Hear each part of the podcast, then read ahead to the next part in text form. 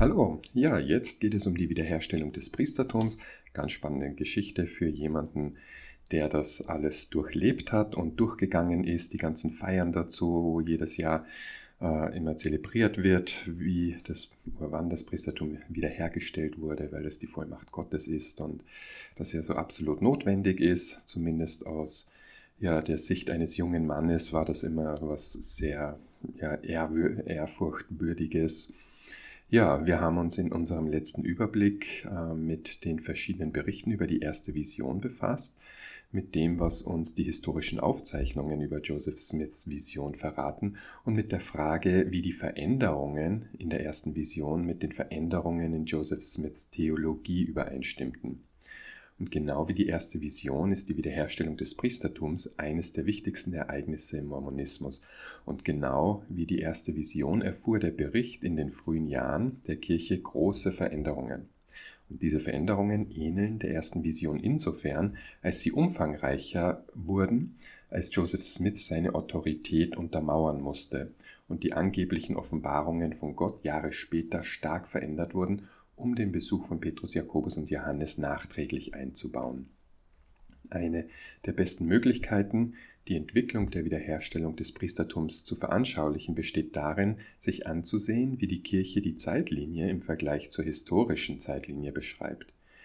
Wie wir weiter unten sehen oder später sehen werden, unterscheidet sich der historische Zeitstrahl erheblich von dem, wie die Kirche die Wiederherstellung des Priestertums lehrt und es zeichnet sich ein Muster ab, bei dem Joseph Smith bereit ist, Offenbarungen und Ereignisse nach Bedarf zu ändern.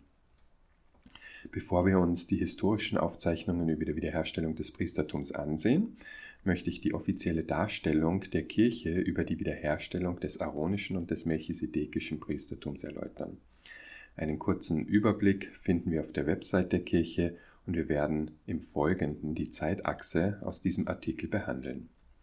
Am 15. Mai 1829, so die, äh, die Geschichte der Kirche, Johannes der Täufer verleiht Joseph Smith und Oliver Cowdery in Harmony, Pennsylvania das aaronische Priestertum. Aus der offiziellen Geschichte der Kirche heißt es, wobei diese Geschichte der Kirche erst 1838 geschrieben wurde, also neun Jahre später, Zitat, wir gingen in den Wald, um zu beten und den Herrn bezüglich der Taufe zur Vergebung der Sünden zu befragen, die wir in der Übersetzung der Platten erwähnt fanden. Während wir so beteten und den Herrn anriefen, kam ein Bote vom Himmel in einer Lichtwolke herab, legte uns die Hände auf und ordinierte uns mit den Worten Auf euch, meine Mitknechte, übertrage ich im Namen des Messias das Priestertum Aarons, das die Schlüssel des Dienstes von Engeln und des Evangeliums der Buße und der Taufe durch Untertauchen zur Vergebung der Sünden innehat. Und dieses soll nie mehr von der Erde genommen werden, bis die Söhne Levis dem Herrn wieder ein Opfer in Gerechtigkeit darbringen. Er sagte, dieses aaronische Priestertum habe nicht die Macht, die Hände aufzulegen, um die Gabe des Heiligen Geistes zu empfangen, sondern dies solle uns erst später verliehen werden. Und er befahl uns zu gehen und uns, zu taufen, uns taufen zu lassen und gab uns die Anweisung, dass ich Oliver Cowdery taufen solle und er danach mich. Dementsprechend gingen wir hin und ließen uns taufen. Der Bote, der uns bei dieser Gelegenheit besuchte und uns dieses Priestertum übertrug, sagte, dass sein Name Johannes sei, derselbe, der im Neuen Testament Johannes der Täufer genannt wird, und dass er unter der Leitung von Petrus, Jakobus und Johannes handle, die die Schlüssel des Priestertums Melchisedeks innehatten, welches Priestertum, wie er sagte, uns zu gegebener Zeit übertragen werden würde, und dass ich der erste Älteste der Kirche genannt werden sollte und er, Oliver Cowdery, der zweite.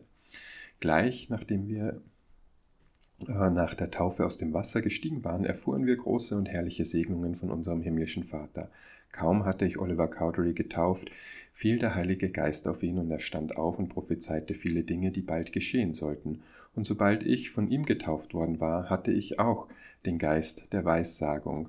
Ich stand auf und prophezeite über den Aufstieg dieser Kirche und viele andere Dinge, die mit der Kirche in dieser Generation der Menschenkinder zusammenhängen. Wir wurden mit dem Heiligen Geist erfüllt und freuten uns an dem Gott unserer Erlösung. Zitat Ende aus Joseph Smith Geschichte 1, Vers 68. Dieser Auszug aus der Geschichte der Kirche wurde später, erst 1876, auch in Lehr und Bündnisse als Abschnitt 13 übernommen. Euch, meinen Mitknechten, übertrage ich im Namen des Messias das Priestertum Aarons, das die Schlüssel des Dienstes der Engel und des Evangeliums der Buße und der Taufe durch Untertauchen zur Vergebung der Sünden, Sünde innen hat. Und dieses soll nie mehr von der Erde genommen werden, bis die Söhne Levis dem Herrn wieder ein Opfer in Gerechtigkeit darbringen. Das ist eben heute Lehr- und Bündnisse 13. Ja, gehen wir zum Mai 1829. Joseph Smith und Oliver Cowdery empfingen das melchisedekische Priestertum von Petrus, Jakobus und Johannes in der Nähe des Susquehanna Rivers, Harmony, Pennsylvania und Colesville, New York. Aus der Wiederherstellungsseite der Kirche heißt es, also so die Geschichte, einige nach Einige Zeit nach dem Erscheinen von Johannes dem Täufer erschienen auch die alten Apostel Petrus, Jakobus und Johannes, Joseph und Oliver und wiederum unter der Leitung von Jesus Christus und verliehen ihnen das melchisedekische Priestertum. Das können wir nachlesen in Lehr und Bündnisse 128, 20. Das melchisedekische Priestertum hat das Recht der Präsidentschaft inne und hat Macht und Gewalt über alle Ämter in der Kirche in allen Zeitaltern der Welt um in geistigen Dingen zu amtieren. Mit dieser Autorität auf der Erde konnte die Kirche Jesu Christi in ihrer ganzen Fülle wiederhergestellt werden. Ja, wie geht die Zeitleiste weiter? Am 6. April 1830 Gründung der Kirche in Fayette Township, New York. Und nachdem wir uns nun mit dem zeitlichen Ablauf der Wiederherstellung des Priestertums befasst haben, wir in den äh, Gospel Topic Essays oder bei den Evangeliumsthemen der Kirche beschrieben wird, möchte ich nun den zeitlichen Ablauf anhand von historischen Dokumenten, Aussagen und Offenbarungen äh, auf diesen eingehen. Genau wie wir bei der ersten Vision schon gesehen haben, ist es wichtig, um zu verstehen, wie sich der die Wiederherstellung des Priestertums entwickelt hat. Denn alles, was die Kirche oben zitiert, was ich jetzt vorher vorgelesen habe, wurde erst Jahre nach dem Ereignis geschrieben, das angeblich stattgefunden hat. Was durchaus bedeutsam ist, da sehr viele Ereignisse und auch sehr bedeutende Ereignisse eigentlich immer unmittelbar dann niedergeschrieben wurden, äh, als sie stattgefunden haben und bei manchen Themen eben nicht. Und ich erinnere mich als Jugendlicher, es war relativ klar, ja, das aronische Priestertum, da gibt es einen bestimmten Tag, an dem gefeiert wird, dass es wiederhergestellt wurde. Und äh, mir war das irgendwie schon, ich habe es nicht verstanden, warum ist das dann beim melchisedekischen Priestertum nicht? Warum weiß man nicht, wann genau der Tag war? Und ähm, habe das einfach äh, geschluckt, ja, das, das ist so, man weiß es nicht genau. Und ähm, aber ja, je mehr wir jetzt erfahren über Kirchengeschichte, ist es spannend, einfach das zu rekonstruieren, dass es wirklich eine Power-Dynamik war, die damals entstanden ist und Joseph Smith irgendwas aus dem Hut zaubern musste, um sich zu legitimieren. Ja, zum Beispiel zitiert die Kirche Lehr- und Bündnisse 13 als die Offenbarung oder Vision, die zur Wiederherstellung des aaronischen Priestertums im Jahr 1829 führte. Aber diese Geschichte wurde erst 1838 geschrieben. Zu diesem Zeitpunkt hatte die Geschichte bereits viele Veränderungen erfahren, die wir im Folgenden kurz darstellen. Unter anderem auch, dass Joseph Smith bis etwa 1835 nie von zwei unterschiedlichen Priestertümern ausgegangen ist oder gesprochen hat. Ja, 1827 schauen wir uns äh, dort mal um.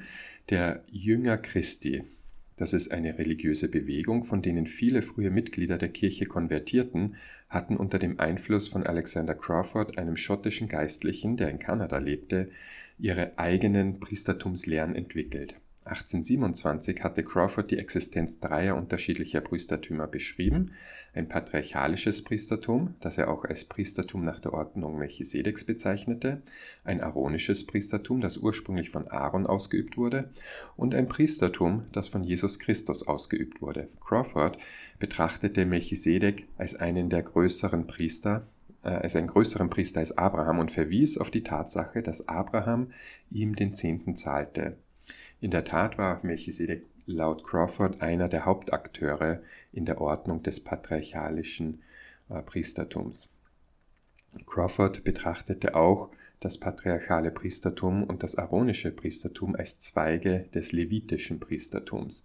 Unabhängig davon hat ein Historiker behauptet, dass Alexander Campbell, der von Alexander Crawford beeinflusst wurde, sein Verständnis des Priestertums vielen seiner Anhänger beigebracht hat, die Teil der mormonischen Gemeinschaft wurden und weiterhin an dieselbe Lehre glaubten.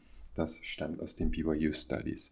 Sidney Rigdon war ein Campbellit, schloss sich der reformierten Baptistengemeinde an, später äh, den Disciples of Christ oder der Campbellite-Bewegung und wurde zwischen 1824 und 1827 ein einflussreicher Prediger. Rigdon schloss sich später der Kirche an, bevor die Priestertumsbegriffe offenbart wurden. Das ist wichtig, wie wir weiter unten ausführen werden. Und diese Information stammt aus den Joseph Smith Papers. Ja, 15. Mai 1829, wie im offiziellen Zeitplan der Kirche angegeben, behauptet Joseph Smith, er sei vom Geist berufen worden, das Priestertum wiederherzustellen. In der Joseph Smith-Geschichte, die 1838 geschrieben wurde, die wir in der offiziellen Kirchengeschichte zitiert haben, werden zu diesem Zeitpunkt das aaronische und das melchisedekische Priestertum zuerst durch Johannes den Täufer und dann durch Petrus, Jakobus und Johannes wiederhergestellt. Wie wir später zeigen werden, ist diese Geschichte für das Jahr 1829 anachronistisch, also unzeitlich passend, da Joseph Smith das aaronische und das melchisedekische Priestertum in den folgenden Jahren nicht erwähnt. Und Johannes der Täufer oder Petrus, Jakobus und Johannes werden auch fünf Jahre nach diesem Ereignis nicht erwähnt. Tatsächlich wird in der ursprünglichen Offenbarung, in der die Taufe von Joseph und Oliver im Buch der Gebote im heutigen Lehr- und Bündnisse 1807 besprochen wird, keines der beiden Priestertümer erwähnt und es wird auch kein Besuch durch Petrus, Jakobus oder Johannes erwähnt. Ja, weiter in 1829 die Artikel und Bündnisse der Kirche Christi werden in, den, in, der zweiten Hälfte des Jahres 1829 veröffentlicht und vom Schreiber Oliver Cowdery niedergeschrieben. Auch Kapitel 24 im Buch der Gebote aus dem Jahr 1833. Von äh, Priestertum oder Priestertumsunterteilungen ist hier nicht die Rede. In dieser Offenbarung sind die zwölf Apostel Älteste. Dies verwässert die Autorität in der Kirche. Es gibt hier kein Kollegium der Zwölf. Dies wird auch in der Ausgabe von 1835 nicht geändert, die jetzt als Lehr- und Bündnisse 20 bekannt ist. In diesen Artikeln schreibt Joseph Smith folgendes. Gott besuchte ihn durch einen heiligen Engel, dessen Antlitz wie ein Blitz war und dessen Gewand rein und weiß über alles Weiße war, und gab ihm Gebote, die ihn aus der Höhe inspirierten, und gab ihm Macht, durch die er zuvor vorbereitet worden war, ein Buch zu übersetzen. Stammt aus dem Originalmanuskript der Joseph Smith Papers. Auch hier werden weder Engelsordinierungen noch die Wiederherstellung des Priestertums oder Petrus, Jakobus und Johannes erwähnt. Wir gehen weiter nach 1830. Bei der Gründung der Kirche wurden sowohl Joseph Smith als auch Oliver Cowdery einfach als Älteste ordiniert. Es wird nicht erwähnt, dass beide Ämter das aaronische oder melchisedekische Priestertum äh, innehatten, äh, beide Männer. Im Juni 1830, ähm, dort heißt es, die Artikel und Bündnisse der Kirche Christi, in denen die Aufgaben der verschiedenen Ämter und Verordnungen der Kirche beschrieben werden, wurden von Joseph Smith verfasst und das Dokument beginnt mit der Angabe der Autorität, unter der die Kirche gegründet wurde und enthält eine Zusammenfassung der wundersamen Ereignisse, die dieser Gründung vorausgingen. Es schweigt jedoch völlig über die Engelsordination, die Smith und Cowdery später behaupteten. Stattdessen werden nur göttliche und engelhafte Gebote als Quelle der Autorität genannt. In diesem Dokument heißt es zum Beispiel, Gott diente ihm durch einen heiligen Engel und gab ihm Gebote, die ihn aus der Höhe inspirierten und gab ihm die Macht, durch die vorbereiteten Mittel ein Buch zu übersetzen, welches Buch durch Eingebung gegeben wurde und das Buch Mormon genannt wird. Und es wird anderen durch das Wirken von Engeln bestätigt und wird der Welt verkündet. Das ist auch im Buch der Gebote und in Lehre und Bündnisse nachzulesen. Man beachte die allgemeine Verwendung des Ausdrucks Wirken von Engeln, obwohl die drei Zeugen einen Engel gesehen hatten. Ja, 1830. Sidney Rigdon wird getauft und zum Ältesten der Kirche ordiniert. Das ist im November 1830. Dies ist jetzt wichtig, da Rigdon als Campbellit die Idee des aaronischen oder melchisedekischen Priestertums gelehrt hat und die Zeitleiste wird zeigen, dass es kurz nach seiner Ankunft dann bei den Mormonen eingeführt wird. Im Juni 1831 auf einer Konferenz der Ältesten wurde die Autorität des hohen Priestertums offenbart und zum ersten Mal einigen der Ältesten verliehen. Das stammt aus den BYU Studies. Dies verdeutlicht, dass bis 1831 der Titel Ältester in der Kirche nicht mit dem heutigen Begriff Priestertum gleichzusetzen war. In den Protokollen dieser Konferenz ist nur vom Hohenpriestertum die Rede und nicht vom melchisedekischen Priestertum, was den Eindruck verstärkt, dass das aaronische und das melchisedekische Priestertum kein Thema waren und erst nachträglich in die Kirchengeschichte eingefügt wurden. Ja, Ezra Booth war anwesend, als die Ältesten zum ersten Mal die Ordination des Hohenpriestertums erhielten und sie trafen sich im Juni 1831. Während sie dort waren und die Macht Gottes sich auf Joseph manifestierte, setzte er einige der Ältesten für das hohe Priestertum ein. Das Priestertum wurde einer Anzahl der Ältesten verliehen. Das ist nachzulesen im Journal of Discourses. Und auch da spannend, eben, äh, heute ist man, kann man nur Ältester werden in Verbindung mit dem melchisedekischen Priestertum. Damals gab es viele Älteste ohne diesen Priestertum. Ähm, man versucht es heute so gerade zu rücken, dass das hohe oder höhere Priestertum ja das Priestertum Melchisedeks ist. Wir erkennen aber hier aus diesen Berichten, dass in der Anfangszeit es Älteste gab, die das Priestertum nicht inne hatten. Damals gab es nur eins und es wurde das hohe Priestertum genannt, ähm, aber es war nicht, äh, hatten einige nicht, obwohl sie Älteste waren. Ja, nebenbei bemerkt ist es auch interessant, dass viele der Ältesten behaupteten, geistige Visionen zu haben, wie es die frühen Zeugen unter Joseph Smith behaupteten. Lyman White bezeugte, dass er das Antlitz des Erlösers sah. Wir bemerken dies, weil es mehrere Gelegenheiten gab, bei denen Gruppen diese Art von Visionen hatten, wenn Joseph Smith anwesend war und sie das Abendmahl empfingen. Es ist unmöglich zu wissen, ob es der Wein war, der die Menschen die Visionen sehen ließ, oder ob Joseph Smith in der Lage war, ihre Visionen zu lenken. Aber dies ist etwas, das sich seit Josephs Führung nicht mehr in der gleichen Weise wiederholt hat, aber in diesen Versammlungen in der Frühzeit der Kirche sehr häufig vorkam. Das stammt aus dem Journal of Discourses.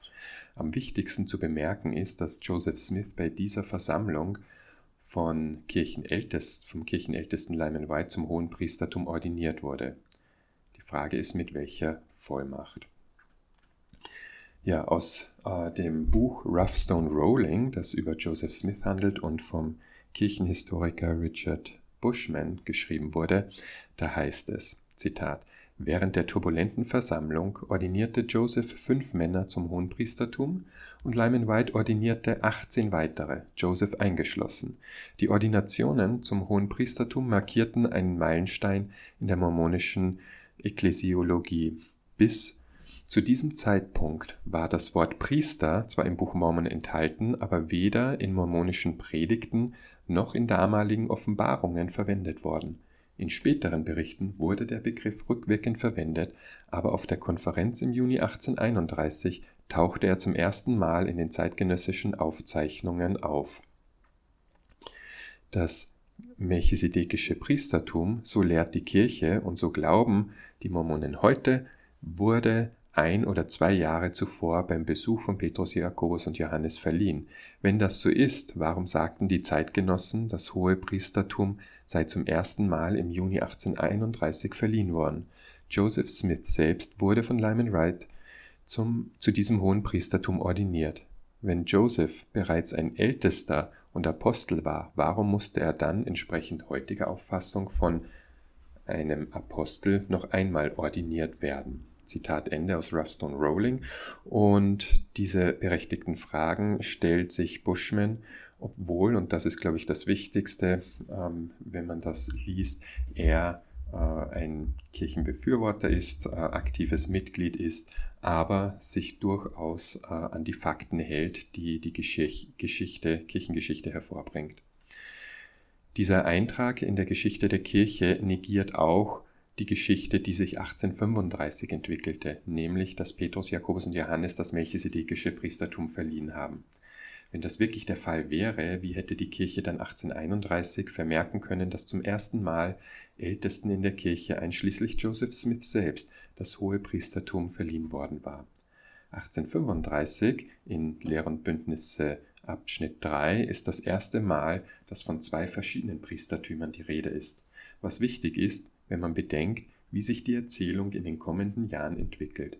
Es zeigt auch, dass die Ältesten ursprünglich Teil des geringeren oder des aaronischen Priestertums äh, waren. Im August 1831. Joseph Smith reist nach Missouri und streitet sich mit Edward Partridge, der Bischof ist, darüber, welches Land er kaufen soll, um die neue Stadt Zion in Missouri zu gründen. gründen. Laut Ezra Booth, der später aus der Kirche austrat, behauptet Partridge, dass das Land, das Smith und Oliver Cowdery ausgewählt hatten, in Bezug auf die Qualität minderwertiger war als anderes Land in der Nähe. Das stammt aus dem Ohio Star vom 24. November 1831. Da Partridge zum Bischof ordiniert worden war, glaubte er, dass er die Vollmacht hatte, die Kirche in Missouri so zu leiten, wie er es für das Beste für die Kirche hielt. Kurz zuvor, im September 1831, nach seinem Besuch bei Edward Partridge, diktiert Joseph Smith eine Offenbarung, in der es heißt, dass Partridge gesündigt hat und der Satan versucht, seine Seele zu vernichten. Ist nachzulesen in Lehr und Bündnisse 64, 17. Nachdem der Streit mit Edward Partridge in den Monaten zuvor eskaliert ist, diktiert Joseph Smith im November eine Offenbarung, in der er, Joseph, zum Präsidenten des Hohen Priestertums ernannt wird und klarstellt, dass das Amt eines Bischofs nicht gleichgestellt ist. Aus einer Offenbarung 11. November 1831, die teilweise noch in Lehr und Bündnisse 107 enthalten ist. Ebenfalls in dem Jahr Lucy McSmith schreibt einen Brief an ihren Bruder, in dem sie die Anfänge der neuen Kirche bespricht, aber es gibt keine Hinweise auf Engelsbesuche zur Wiederherstellung des Priestertums. Das stammt aus Elders Journal 1. November 1906. Ja, im Januar 1832 Sidney Rigdon ordiniert Joseph Smith zum Präsidenten des Hohen Priestertums in Ohio und Joseph wird im April in Missouri bestätigt. 18 32 dann im Juli. Joseph Smith besucht erneut die Kirche in Missouri, um festzustellen, dass seine Autorität immer noch in Frage gestellt wird und Bischof Partridge stellt seine Führung weiterhin in Frage. Dies veranlasst Joseph Smith an W. W. Phelps zu schreiben. Und zwar schreibt er: Sag Bruder Edward Partridge, dass er sich an Ananias und, Sophro und Sophria erinnern soll. Joseph Smith an William W. W. Phelps, im Juli 1832. Ananias und Sophria waren zwei Personen im Neuen Testament, die Geld zurückhielten, das sie durch den Verlauf, Verkauf von Land erhalten hatten und von der Kraft Gottes getötet wurden. So steht es in Apostelgeschichte 5.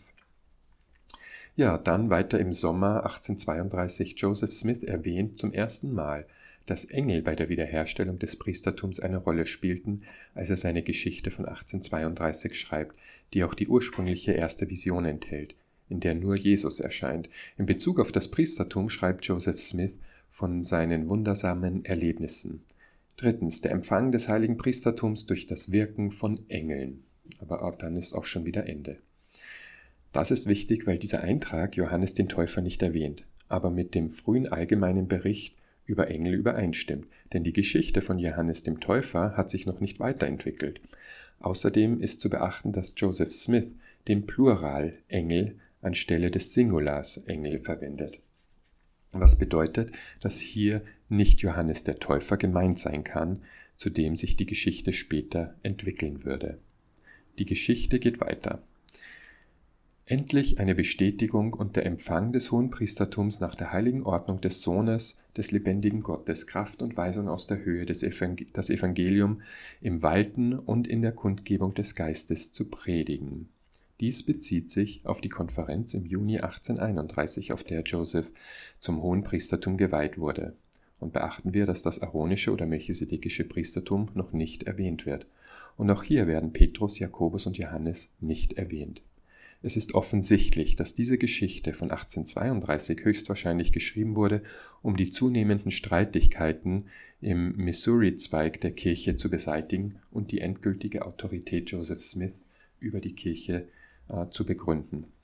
Dies erklärt auch den Bericht über die erste Vision, der zur gleichen Zeit erscheint und Joseph Smith als einzigem Mitglied, das für Gott sprechen kann, unübertroffene Autorität verleiht. Wir kommen in den September 1832, der 22. September. Joseph Smith diktiert die Offenbarung, die heute als Lehr- und Bündnisse 84 bekannt ist und zum ersten Mal offiziell die niedere und die höhere Priesterschaft strukturiert. Interessant in dieser Offenbarung ist der folgende Abschnitt. Zitat. Und dieses höhere Priestertum verwaltet das Evangelium und hält den Schlüssel zu den Geheimnissen des Reiches, ja den Schlüssel zur Erkenntnis Gottes. Darum ist in seinen Verordnungen die Kraft der Göttlichkeit offenbar. Und ohne seine Verordnungen und die Vollmacht des Priestertums ist die Kraft der Göttlichkeit dem Menschen im Fleisch nicht offenbar. Denn ohne dieses kann kein Mensch das Angesicht Gottes, des Vaters, sehen und leben. Zitat Ende. Diese Stelle ist deshalb so interessant, weil Joseph Smith behauptet, das Antlitz Gottes während der ersten Vision gesehen zu haben, also eindeutig bevor er das Priestertum empfing. Und dennoch lebte er. Apologeten argumentieren, dass das Wort dies die Kraft der Gottseligkeit ist, äh, auf die Bezug genommen wird, aber die Kraft der Gottseligkeit kann nicht offenbart werden, bevor man nicht das Priestertum empfangen hat, wie oben gesagt wird. Da steht nämlich, ohne dessen Verordnungen und die Vollmacht des Priestertums wird die Kraft der Gottseligkeit dem Menschen im Fleisch nicht offenbart. So ist es, dass Joseph Smith in der ersten Vision so oder so nicht Gott gesehen und gelebt haben konnte. Wie ich versucht habe in diesen Übersichten zu betonen, mögen dies kleine Details wie Erbsenzählerei erscheinen. Aber sie geben eine Menge Hinweise darauf, wie Joseph Smith dieses Material erstellt und welche Fehler und Ungereimtheiten bei der Entwicklung seiner Ideen auftreten. Wir kommen ins Jahr 1833. Das Buch der Gebote wird veröffentlicht, einschließlich aller Offenbarungen bis zum Veröffentlichungsdatum. Im Buch der Gebote wird die Wiederherstellung des aaronischen oder melchisedekischen Priestertums mit keinem Wort erwähnt. Es wird auch nicht erwähnt, dass Johannes der Täufer oder Petrus, Jakobus oder Johannes anwesend waren. Am 21. April 1834, da haben wir folgendes Zitat. Auf einer Versammlung in Norton, Ohio, berichtete Smith über die Erlangung und Übersetzung des Buches Mormon, die Offenbarung des aaronischen Priestertums, die Organisation der Kirche im Jahr 1830, die Offenbarung des Hohenpriestertums und die Gabe des Heiligen Geistes, der über die Kirche ausgegossen wurde. Zitat Ende. In diesem kurzen Eintrag gibt es keinen Hinweis darauf, dass die Offenbarung des Priestertums Aarons etwas anderes war als die Offenbarung des Hohenpriestertums oder dass es sich um etwas anderes handelte als um einen Hinweis auf den offenbarten Befehl an Smith und Cowdery, sich gegenseitig zu taufen beachten wir auch, dass das Erscheinen von Petrus, Jakobus und Johannes immer noch nicht äh, vorkommt. Das stammt aus den Vogel Evolution of Early Mormon Priesthood Narratives. Ja, wir sind jetzt im Mai-Juni 1834. Joseph Smith bricht zum Science Camp auf, um das verlorene Land in Zion, Missouri zurückzugewinnen. Diese Reise erweist sich als Fehlschlag und Joseph Smith erhält eine Offenbarung, dass er die Kirche in Missouri der Kirche in Missouri nicht mehr helfen soll, wenn er nicht genügend Hilfe auftreiben kann, was das Vertrauen in seine Autorität als Prophet und Führer erschüttert. Aus unserer Abhandlung über das, über das neue Kirchengeschichtsbuch Saints, da heißt es, wo diese Offenbarung eben eine völlig andere Wendung nimmt als die früheren Botschaften an Missouri, da heißt es Zitat, dass der Herr auch angedeutet hat, dass Zion durch Macht, also Gewalt, zurückgewonnen werden kann. Zitat Ende. Dies veranlasst Joseph, die Gemeinde in Ohio zu befehlen, eine Gruppe zu bilden, die nach Missouri marschiert, um das Land zurückzuerobern. Die Erlösung Zions muss durch Macht, Gewalt erfolgen, erklärte der Herr. Niemand soll sich scheuen, sein Leben um meinetwillen hinzugeben. Die Offenbarung forderte 500 Männer auf, nach Missouri zu gehen, aber die Truppe war nur ein kleiner Bruchteil der 500, die der Herr gefordert hatte. Obwohl die Truppe nicht der Offenbarung entsprach, reisten sie weiter nach Missouri und erfuhren viele Einzelheiten über die Reise, darunter auch, dass Brigham Young und Wilford Woodruff, zwei zukünftige Propheten der Kirche, erwähnt wurden. Bei der Ankunft in Missouri erfährt Joseph, dass Gouverneur Dunklin sich geweigert hatte, der Kirche Unterstützung durch die Miliz zu gewähren, damit sie in ihr Land zurückkehren konnte. Joseph beschließt, die Reise fortzusetzen, und das Lager setzte seine Reise nach Missouri fort, wohl wissend, dass es außer von den Kirchenmitgliedern, die nach der Vertreibung umgesiedelt worden waren, keine weitere Unterstützung geben würde. Ohne auf die Hilfe von Gouverneur äh, Dunklin zählen zu können, suchte Joseph örtliche Beamte auf, um der Kirche zu helfen, ihr Land zurückzufordern. Die Beamten erklärten sich bereit zu helfen, den Zorn ihrer Mitbürger zu besänftigen, aber sie warnten das Lager davor, nach Jackson County zu gehen. Sie befürchteten, dass die Gewalt schnell eskalieren könnte, wenn die Kirchenmitglieder nach Independence gehen würden. Schon am nächsten Tag gab Joseph Smith eine Offenbarung zu Protokoll. Zion kann nicht aufgebaut werden, erklärte er, es sei denn nach den Grundsätzen des Gesetzes des himmlischen Königsreichs. Es folgte das Gebot, dass die Mitglieder der Kirche mit dem Wiederaufbau Zions warten sollten, bis sie sich durch weiteres Lernen vorbereitet hätten. Und das kann nicht geschehen, erklärt er, bis meine Ältesten mit Macht aus der Höhe ausgestattet sind. Diese Offenbarung erfreute viele Mitglieder, verärgerte aber einige, die nicht verstanden, warum sie den ganzen Weg nach Missouri geführt wurden, nur um dann wieder umzukehren und die Mitglieder der Kirche von Missouri zurückzulassen nachdem sie so viel Zeit, Geld und Ressourcen für diese Reise dorthin ausgegeben hatten. Nach all den Kosten, dem Stress und dem Risiko, das die Reise nach Missouri mit sich brachte, wollte Joseph Smith umkehren und die Mitglieder der Kirche von Missouri hilflos gegenüber der Außenwelt zurücklassen. Und ich würde auch hier jeden Interessierten empfehlen, Lehr und Bündnisse 105 zu lesen, um den Kontext der Offenbarung zu verstehen auch hier wird den Mitgliedern der Kirche in Missouri die Schuld dafür gegeben, dass sie nicht treu genug waren. Da steht, aber siehe, sie haben nicht gelernt, gehorsam zu sein gegenüber dem, was ich von ihnen verlangte, sondern sind voll von allerlei Bösem und geben von ihrer Habe nicht, wie es sich für Heilige geziemt, den Armen und Bedrängten unter ihnen. Zitat Ende.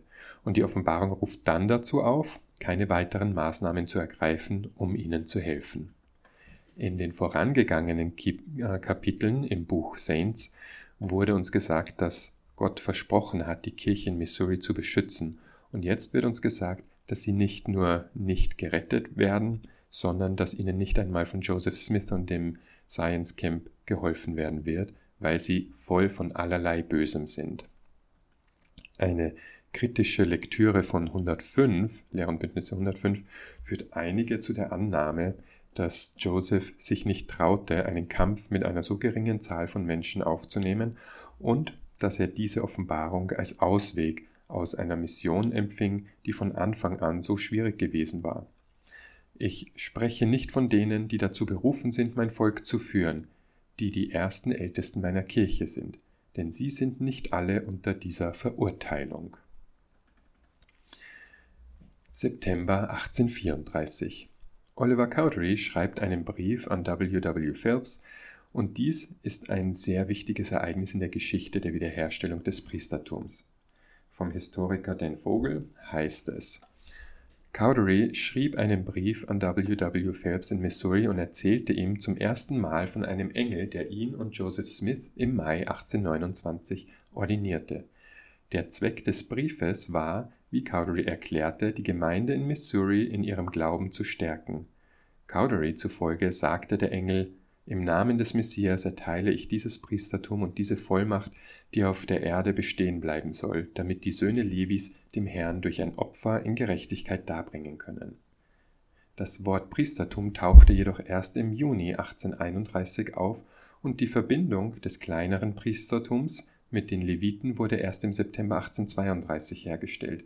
Die Enthüllung des, dieses Ereignisses gegenüber der Kirche erhob Cowdery zu einem fast gleichberechtigten Status mit Joseph Smith. Nur wenige Monate später, am 5. Dezember 1834, wurde Oliver Cowdery von Joseph Smith zum Assistenzpräsidenten oder Mitpräsidenten von Joseph Smith ordiniert. Etwa zu dieser Zeit machte Cowdery einen verdächtigen Eintrag in Joseph Smiths äh, großem Journal, der seinen plötzlichen Aufstieg an die Spitze zu erklären versuchte. Laut Cowdery hatte der Engel im Mai 1829 befohlen, dies zu tun, aber die Dinge kamen ihm in die Quere und verzögerten es um fünf Jahre. Die Vorstellung, dass Joseph Smith und Oliver Cowdery im Jahr 1829 vom Amt des Präsidenten und des stellvertretenden Präsidenten des Hohen Priestertums wussten, ist nicht glaubhaft. Das Amt des Präsidenten des Hohen Priestertums kam zustande, weil Partridge Joseph Smith im November 1831 herausgefordert hatte und die Assistenten wurden erst 1832 hinzugefügt. Cowderys Entschuldigung für die Verzögerung ist ebenfalls unglaubwürdig, da es vor Dezember 1834 mehrere Gelegenheiten gab, Cowdery zu ordinieren. Cowdery assistierte Joseph Smith sogar im, am 19. April 1834, bevor Joseph Smith mit dem Zionslager abreiste und bestätigte Sidney Rigdon die Vollmacht, die Kirche in Abwesenheit von Bruder Joseph als erster Ratgeber vorzustehen. Als das Kollegium der Zwölf Apostel im Februar 1835 gegründet wurde, erwähnte Oliver Cowdery nicht, dass Petrus, Jakobus und Johannes die Schlüssel des Apostelamtes wiederhergestellt hatten. Stattdessen sagte er, ihr seid zu diesem heiligen Priestertum ordiniert worden. Ihr habt es von denen empfangen, die die Macht und Autorität von, Eng von einem Engel haben. Damit bezog er sich auf Moroni. Es war die Aufgabe der drei Zeugen, die zwölf Apostel zu ordinieren. Die drei Zeugen erhielten ihren Auftrag vom Engel Moroni. Aber das sind jetzt die drei Zeugen zum Buch Mormon, also nicht Petrus, Jakobus oder Johannes. Ja, was passiert noch äh, zwischen 1834 und 1835? Joseph Smith erwähnt zum ersten Mal, dass es sich bei den Engeln um tatsächliche physische Wesen handelte. Die Angaben von Joseph Smith zum Priestertum verändern sich im Laufe der Zeit von allgemeinen Aussagen zu schärferen bzw. Spezifisch, spezifischeren, was auch für die Entwicklung der Berichte über die erste Vision von Joseph Smith gilt. Grant Palmer schreibt in An Insider's View of Mormon Origins, Zitat, 1829 sagte Joseph, er sei vom Geist berufen worden. 1832 erwähnte er, dass Engel diesen Ereignissen beiwohnten. 1834 und 35 wurden die Geistererscheinungen zu buchstäblichen und physischen Erscheinungen von auferstandenen Wesen. Zitat Ende. Ja, zwischen März und August 1835 passiert Folgendes. Joseph Smith und Oliver Cowdery ändern den Wortlaut früherer Offenbarungen, als sie 1835 die Lehre und Bündnisse zusammenstellen und fügen Verse über die Erscheinung von Johannes dem Täufer sowie von Petrus, Jakobus und Johannes hinzu.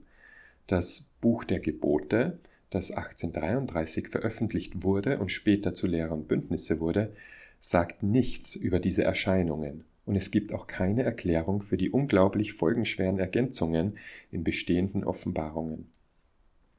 Sie erscheinen in leeren Bündnisse ohne Begründung für die Änderungen, und es gibt auch keine historischen Aufzeichnungen, die belegen, dass Joseph Smith diese Vision jemals hatte. Auch der heutige Abschnitt 107, der teilweise angeblich schon 1831 empfangen wurde, ist in der Ausgabe von 1833 nicht enthalten. Die Offenbarung zur Gründung der Kirche 1830, heutiger Abschnitt 20, erwähnt nur älteste Priester, Lehrer und Diakone, nichts über das aaronische oder melchisedekische Priestertum, und der heutige Abschnitt 13 ist auch in der Ausgabe von 1844 noch nicht enthalten. Dan Vogel schreibt weiter. Etwa zwischen März und August 1835 fügte Joseph Smith seinen frühen Offenbarungen die, die Erwähnung des Kommens von Johannes dem Täufer und von Petrus, Jakobus und Johannes hinzu. Zu Abschnitt 27 mit Datum August 1830 in der Ausgabe 1835 und in der heutigen Ausgabe von Lehr und Bündnisse und in der Ausgabe von 1833 ist das Abschnitt 27 bei Vers 7 hört er auf, fügt aber 1835 die Verse 8 bis 18 dazu, wo es unter anderem heißt, welchen Johannes, der Täufer, ich zu euch meine Diener Joseph Smith Jr. und Oliver Cowdery gesandt habe, um euch zu diesem ersten Priestertum zu ordinieren, das ihr empfangen habt, damit ihr berufen und ordiniert sein könnt wie Aaron. Und in Vers 12 wird auch hinzugefügt, und auch mit Petrus, Jakobus und Johannes, die ich zu euch gesandt habe, durch, durch die ich euch ordiniert und gesetzt habe, Apostel und besondere Zeugen meines Namens zu sein. Man beachte, dass die erste öffentliche Erwähnung der drei alten Apostel, die Smith und Cowdery ordinierten, diese Erscheinung mit dem Apostelamt in Zusammenhang bringt und nicht, wie gemeinhin angenommen, mit dem Ältestenamt. Daraus könnte man schließen, dass die Geschichte von Petrus, Jakobus und Johannes nach Februar 1835 erfunden wurde, als das Kollegium der Zwölf organisiert war und Cowdery erwähnte sie nicht bevor sie im September 1835 in Lehr und Bündnisse veröffentlicht wurde. Ja, mehr von Dan Vogel über den Prozess der sich, äh, der sich entwickelnden Priestertumsgeschichte. Er sagt, zu Abschnitt 107, der ursprünglich nur teilweise über Joseph Smith als Präsident des Hohenpriestertums gegeben wurde, fügte Joseph Smith 1835 eine Genealogie der Hohenpriester von Adam bis Henoch hinzu und erklärte dann, dass die Einzelheiten dazu im Buch Henoch stehen, das zu gegebener Zeit bezeugt werden sollte. Dies geschah nie. Stattdessen erschien das Buch Abraham. Im Juli 1835 beschaffte Joseph Smith zwei ägyptische Schriftrollen. Eine bezeichnete er als das Buch Abraham und die andere als das Buch Joseph. Als erstes übersetzte Smith ein Alphabet der ägyptischen Sprache, das eine Mischung aus der reinen Sprache um, den, äh, um dem Ägyptischen enthielt. Ein Teil des Inhalts handelte von der Abstammung der Hohepriester. Zitat von Dan Vogel: Ungefähr zu dieser Zeit diktierte Joseph Smith die ersten drei Verse des Buches Abraham an W. W. Phelps. Der Rest der ersten beiden Kapitel von Abraham wurde erst im November 1835 diktiert. In diesen Versen wird erwähnt, dass Abraham von seinen Vätern das Recht erbat, Priester zu sein. Hier, wie auch in Lehr und Bündnis 107, versucht Joseph Smith eine Abstammung für das hohe Priestertum zu begründen. Das war ein Problem, zweifellos für einige Mitglieder der Kirche und auch für Menschen außerhalb der Kirche, die glaubten, dass hohe Priester, wie im Alten Testament, mit dem aaronischen Priestertum verbunden sind und dass Jesus der einzige Hohepriester von Melchisedek ist.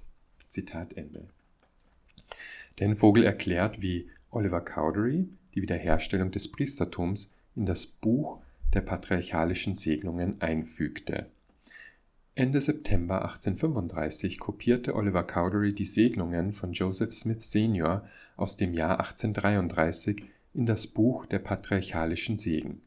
Cowdery schrieb eine Einleitung, in der er die Autorität erklärte, aufgrund derer Joseph Smith Senior Segnungen erteilte und in der er dieselbe Sprache wie in Abraham 1,2 über das Recht auf das Priestertum verwendete. Dann versuchte er zu behaupten, dass der Besuch von Johannes dem Täufer äh, sei von Josef vor Alters vorhergesagt worden, wobei er offensichtlich auf eines der ägyptischen Papyri anspielte, die Oliver Cowdery in der Dezemberausgabe 1835 des Messenger and Advocate identifizierte. Er schrieb, wir begaben uns in den Wald, wie unser Vater Josef gesagt hatte, das heißt in den Busch. Der Engel kam herab und verlieh uns das Priestertum. Das heißt, so erklärt er, sie wurden vom Engel Johannes zum geringeren oder aaronischen Priestertum äh, geweiht. Anfang Oktober 1835 schrieb Oliver Cowdery in das patriarchalische Segensbuch und änderte und erweiterte den Segen, den Joseph Smith ihm 1833 gegeben hatte, indem er einige negative Bemerkungen strich und einen Hinweis auf die Wiederherstellung des Priestertums hinzufügte. Er schrieb, diese Segnungen sollen auf ihn, Oliver, kommen, gemäß den Segnungen der Prophezeiung Josefs in alten Tagen, von denen er sagte, sie sollten auf den Seher der letzten Tage und den Schreiber kommen, der mit ihm ordiniert werden sollte. Dann erwähnt er die Ordination durch Johannes den Täufer und sagt dann, und dann das heilige Priestertum unter den Händen derer empfangen hatte, die während langer Zeit dafür bereitgehalten wurden, nämlich diejenigen, die es unter der Hand des Messias empfangen haben, während er im Fleisch wohnte. Die Erweiterung der Segnungen von 1833 ohne Vorankündigung, von der Cowdery sogar behauptete, er habe sie getreu abgeschrieben, schafft eine höchst verdächtige Situation, in der Oliver Cowdery die alte Prophezeiung Josefs über die Wiederherstellung des Priestertums einfügt. Joseph Smith und Oliver Cowdery hatten offenbar vor, die Papyri zur Unterstützung der Wiederherstellung des Priestertums zu verwenden, um ihre Autoritätsansprüche und ihre Führung auf eine solidere Grundlage zu stellen. Das ist Zitat Ende von Dan Vogel. Im März 1836. Joseph Smith und Oliver Cowdery machen eine Vision oder haben eine Vision im Tempel von Kirtland, in der sie zusätzliche Priestertumsschlüssel von Moses, Elias und Elia erhalten. Diese Behauptung verleiht ihnen die ultimative Autorität in der Kirche, aber sie ist nicht unproblematisch. Elias und Elia sind in Wirklichkeit ein und dieselbe Person, auch wenn Joseph sie als getrennte Visionen behandelt. Elia ist die hebräische Übersetzung Elias, ist, und das, welches griechisch ist. Nichtsdestotrotz beendet dies effektiv die Wiederherstellung des Priestertums, indem dem Propheten Joseph Smith eine Autorität bestätigt wird, die von niemandem sonst der Kirche angefochten werden kann. Die Erscheinung von Elia, Elias und Moses im Kirtland-Tempel 1836 wird in einem Schreiben vom September 1842 äh, nicht erwähnt, auch nicht die Erscheinung von Jesus Christus im Kirtland-Tempel, was ebenfalls gleichzusetzen ist mit äh, Abschnitt 128 in Lehre und Bündnisse. Ja, 1838. Joseph Smith schreibt seine neue Geschichte, die in der köstlichen Perle kanonisiert, also als heilige Schrift bezeichnet wird. Dieser Eintrag stimmt mit der offiziellen Kirchengeschichte überein, die wir oben beschrieben haben und einschließlich des aaronischen und melchisedekischen Priestertums sowie des Besuchs von Petrus, Jakobus und Johannes. Wie zuvor erwähnt, ist dies der Ausgangspunkt für Lehre und Bündnisse 13, wo es heißt, euch meinen Mitknechten übertrage ich, Johannes der Täufer, im Namen des Messias, das Priestertum Aarons, das die Schlüssel des Dienstes von Engeln und des Evangeliums der Umkehr und die der Taufe durch Untertauchen zur Vergebung der Sünden innehat. Und dieses soll nie mehr von der Erde genommen werden, bis die Söhne Levis dem Herrn wieder Opfer in Gerechtigkeit darbringen. Oberflächlich betrachtet klingt dies wie ein wundersamer Besuch von Johannes dem Täufer. Aber wie wir oben schon dargelegt haben, ist dies einfach äh, anachronistisch in Bezug auf die Geschichte der Wiederherstellung des Priestertums. Dieser Abschnitt von Lehr und Bündnisse wurde erst neun Jahre nach dem Ereignis geschrieben und enthält alle Ergänzungen und Änderungen, die wir in diesem Zeitrahmen beschrieben haben. Er wurde erst 1876 dann auch in das Buch Lehr und Bündnisse aufgenommen. 1845 schreibt Lucy McSmith erneut über die Gründung der Kirche, berichtet von der Einführung der Taufe, erwähnt aber weder Johannes den Täufer noch andere Engelsbesuche, die am selben Tag stattgefunden haben sollen. Sie schreibt eines Morgens, Joseph und Oliver übersetzten im dritten Nephi im Buch Mormon, war das erste, was ich Joseph darbot, ein Gebot von Gott durch den Stein in einem Hut, dass er und Oliver zum Wasser gehen sollten und jeder von ihnen getauft werden sollte. Sie gingen sofort zum Fluss Susquehanna hinunter und befolgten den Auftrag, der ihnen gegeben worden war. Sie hatten nun die Vollmacht erhalten, zu taufen. Zitat Ende aus Lucy McSmiths Manuskript. 1848. Oliver Cowdery schreibt, ich war auch mit Joseph anwesend, als das höhere oder melchisedekische Priestertum durch den heiligen hohen Engel verliehen wurde. Hier Anmerkung, dass es offenbar nur einer war. Dieses Priestertum haben wir uns dann gegenseitig nach dem Willen und Gebot Gottes verliehen. Wurde aufgezeichnet von Bischof Ruben Miller und zitiert in Geschichte der Kirche Band 1. Das ist interessant, denn es war Oliver Cowdery, der 1834 die Geschichte von Johannes dem Täufer einführte. Aber hier kehrt er zu der ursprünglichen Geschichte zurück, dass ein Engel sie verliehen hat. Tatsächlich kehrt er nicht nur zur ursprünglichen Geschichte über die Wiederherstellung des Priestertums zurück, sondern behauptet nicht einmal ausdrücklich, dass er Zeuge davon war. Er verwendet stattdessen die Worte Ich war auch mit Joseph anwesend. 1881 Oliver Huntingtons Tagebuch datiert das Datum der Wiederherstellung des melchisedekischen Priestertums auf eine Nacht, nachdem Joseph und Oliver in Colesville, New York, vor Gericht gestanden hatten. Joseph Smith datiert diese Inhaftierung auf Mitte bis Ende Juni 1830. Wesley Walters hat die Gerichtsakte für diesen Prozess gefunden, die auf Juli 1830 datiert ist. Das bedeutet, dass die Wiederherstellung des Priestertums bestenfalls Wochen nach der Gründung der Kirche stattfand. Wichtige Zitate zu Joseph Smiths wechselnder Geschichte über die Wiederherstellung des Priestertums sind äh, weitere hier von Richard Bushman. Der sagt, das späte Auftauchen dieser Berichte lässt die Möglichkeit einer späteren Fälschung aufkommen.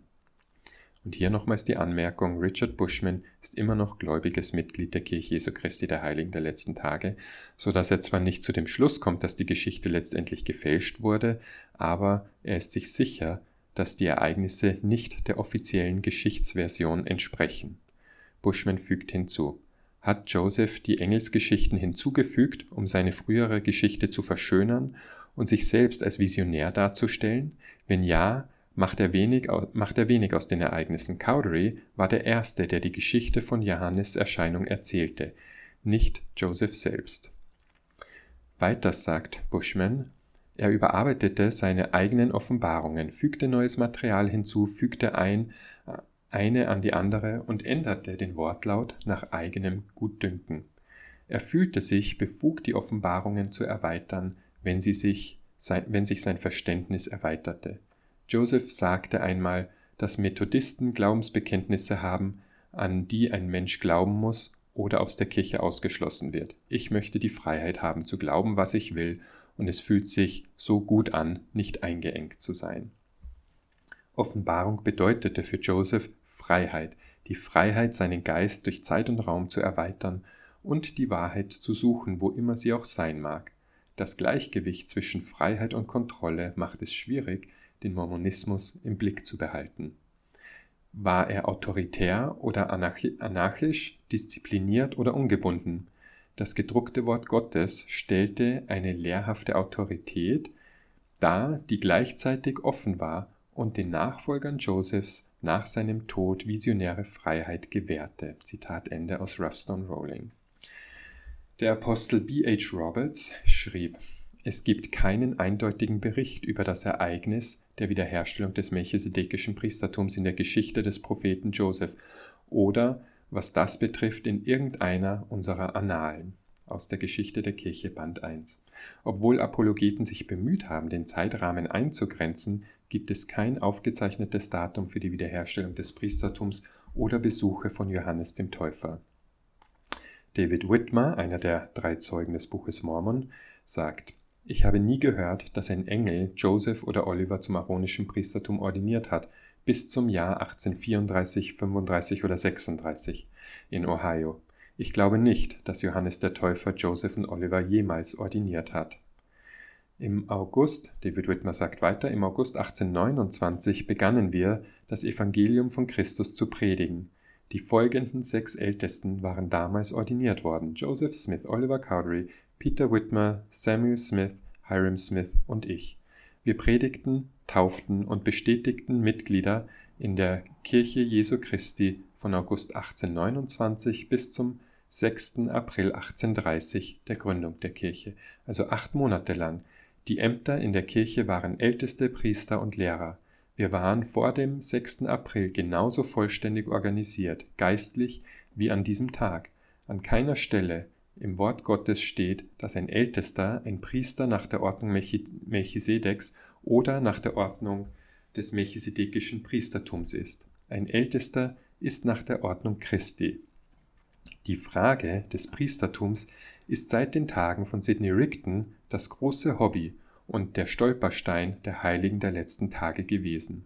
Priestertum bedeutet Autorität und Autorität ist das Wort, das wir verwenden sollten. Ich glaube nicht, dass das Wort Priestertum im neuen Bund des Buches Mormon erwähnt wird. Autorität ist das Wort, das wir in den ersten zwei Jahren in der Kirche verwendet haben, bis zu Sidney Rigdons Tagen in Ohio. Die Sache mit den zwei Priesterordnungen in der Kirche Christi und dem Priestertum in direkter Linie nach dem alten Gesetz in der Kirche geht auf die Vorstellungen von Sidney Rigdon zurück.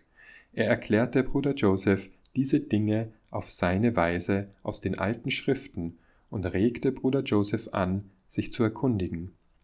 Er erkundigte sich, und als Sprachrohr sprach er die Offenbarungen so aus, wie sie es in ihren Herzen festgelegt hatten. Wie ich schon gesagt habe, kommt die Eingebung nach dem Verlangen des Herzens, aber es kann der Geist des Menschen sein, der sie gibt. Auf diese Weise wurden die Hohenpriester und das Priestertum, wie sie es nennen, in die Kirche Christi eingefügt, fast zwei Jahre nach ihrem Beginn und nachdem wir etwa 2000 Seelen getauft und in der Kirche bestätigt hatten. Zitat Ende von David Whitmer. William McLellan sagt, ich trat 1831 in die Kirche ein. Jahrelang habe ich nie gehört, dass Johannes der Täufer Joseph Smith und Oliver ordiniert hat. Ich habe nie gehört, dass Jakobus, Petrus und Johannes dies taten. Zur Geschichte, dass Johannes der Täufer Joseph und Oliver am Tag ihrer Taufe ordiniert hat, ich habe jahrelang in der Kirche nichts davon gehört, obwohl ich sorgfältig auf die Dinge geachtet habe, die gesagt wurden. Zitat Ende von William McLellan. Im Buch der Gebote, Abschnitt 15 heißt es, Jesus befiehlt Joseph Oliver zu taufen, nicht Johannes. Auch hier wird das aaronische oder das melchisedekische Priestertum nicht erwähnt und es wird auch kein Priestertum benötigt, um andere zu ordinieren. So, ja, jetzt gibt es eine Reihe gängiger apologetischer Antworten auf die vielen Fragen, die sich im Zusammenhang mit Joseph Smiths Geschichte der Wiederherstellung des Priestertums ergeben. Es ist wichtig, diese hier anzusprechen, denn viele Mitglieder vertrauen darauf, dass diese apologetischen Antworten von dieser Seite ihnen wahre, genaue Informationen geben, während sie in Wirklichkeit die Geschichte immer wieder neu definieren und verdrehen, um sie der Lösung anzupassen.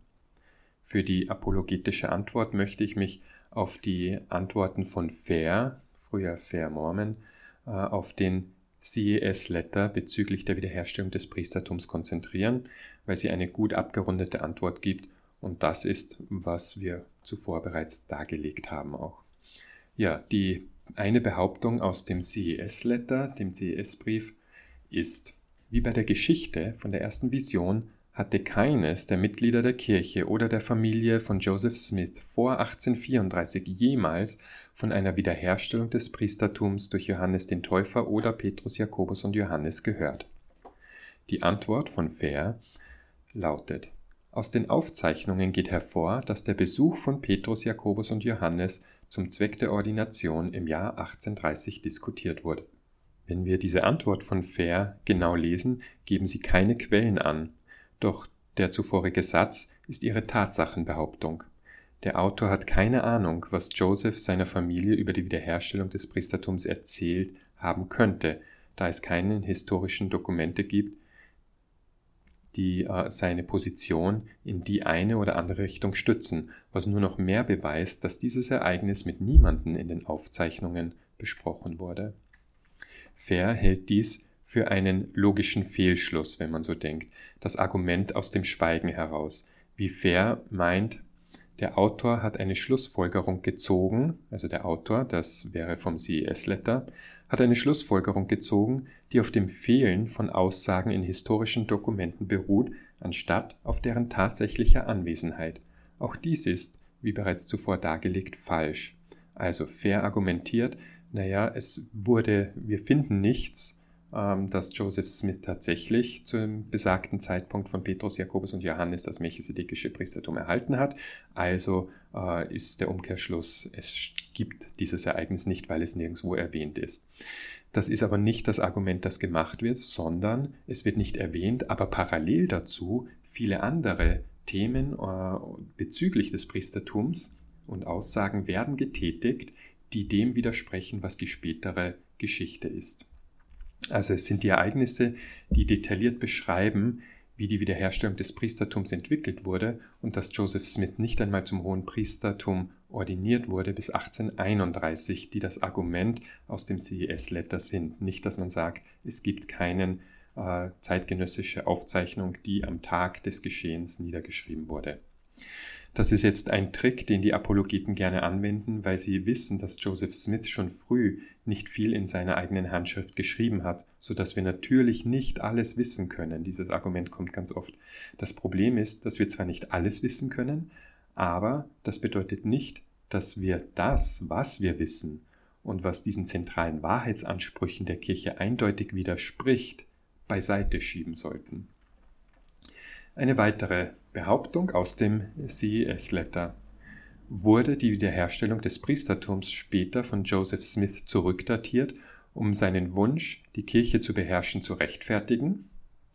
Die Antwort von Fair lautet, wenn alle Indizien untersucht werden, kann der ungefähre Zeitpunkt der Wiederherstellung des melchisedekischen Priestertums plausibel eingegrenzt werden obwohl die historischen Dokumente kein genaues Datum für die Wiederherstellung des melchisedekischen Priestertums angeben, können wir das Ereignis auf ein Zeitfenster von 17 Tagen zwischen dem 15. und dem 31. Mai 1829 eingrenzen.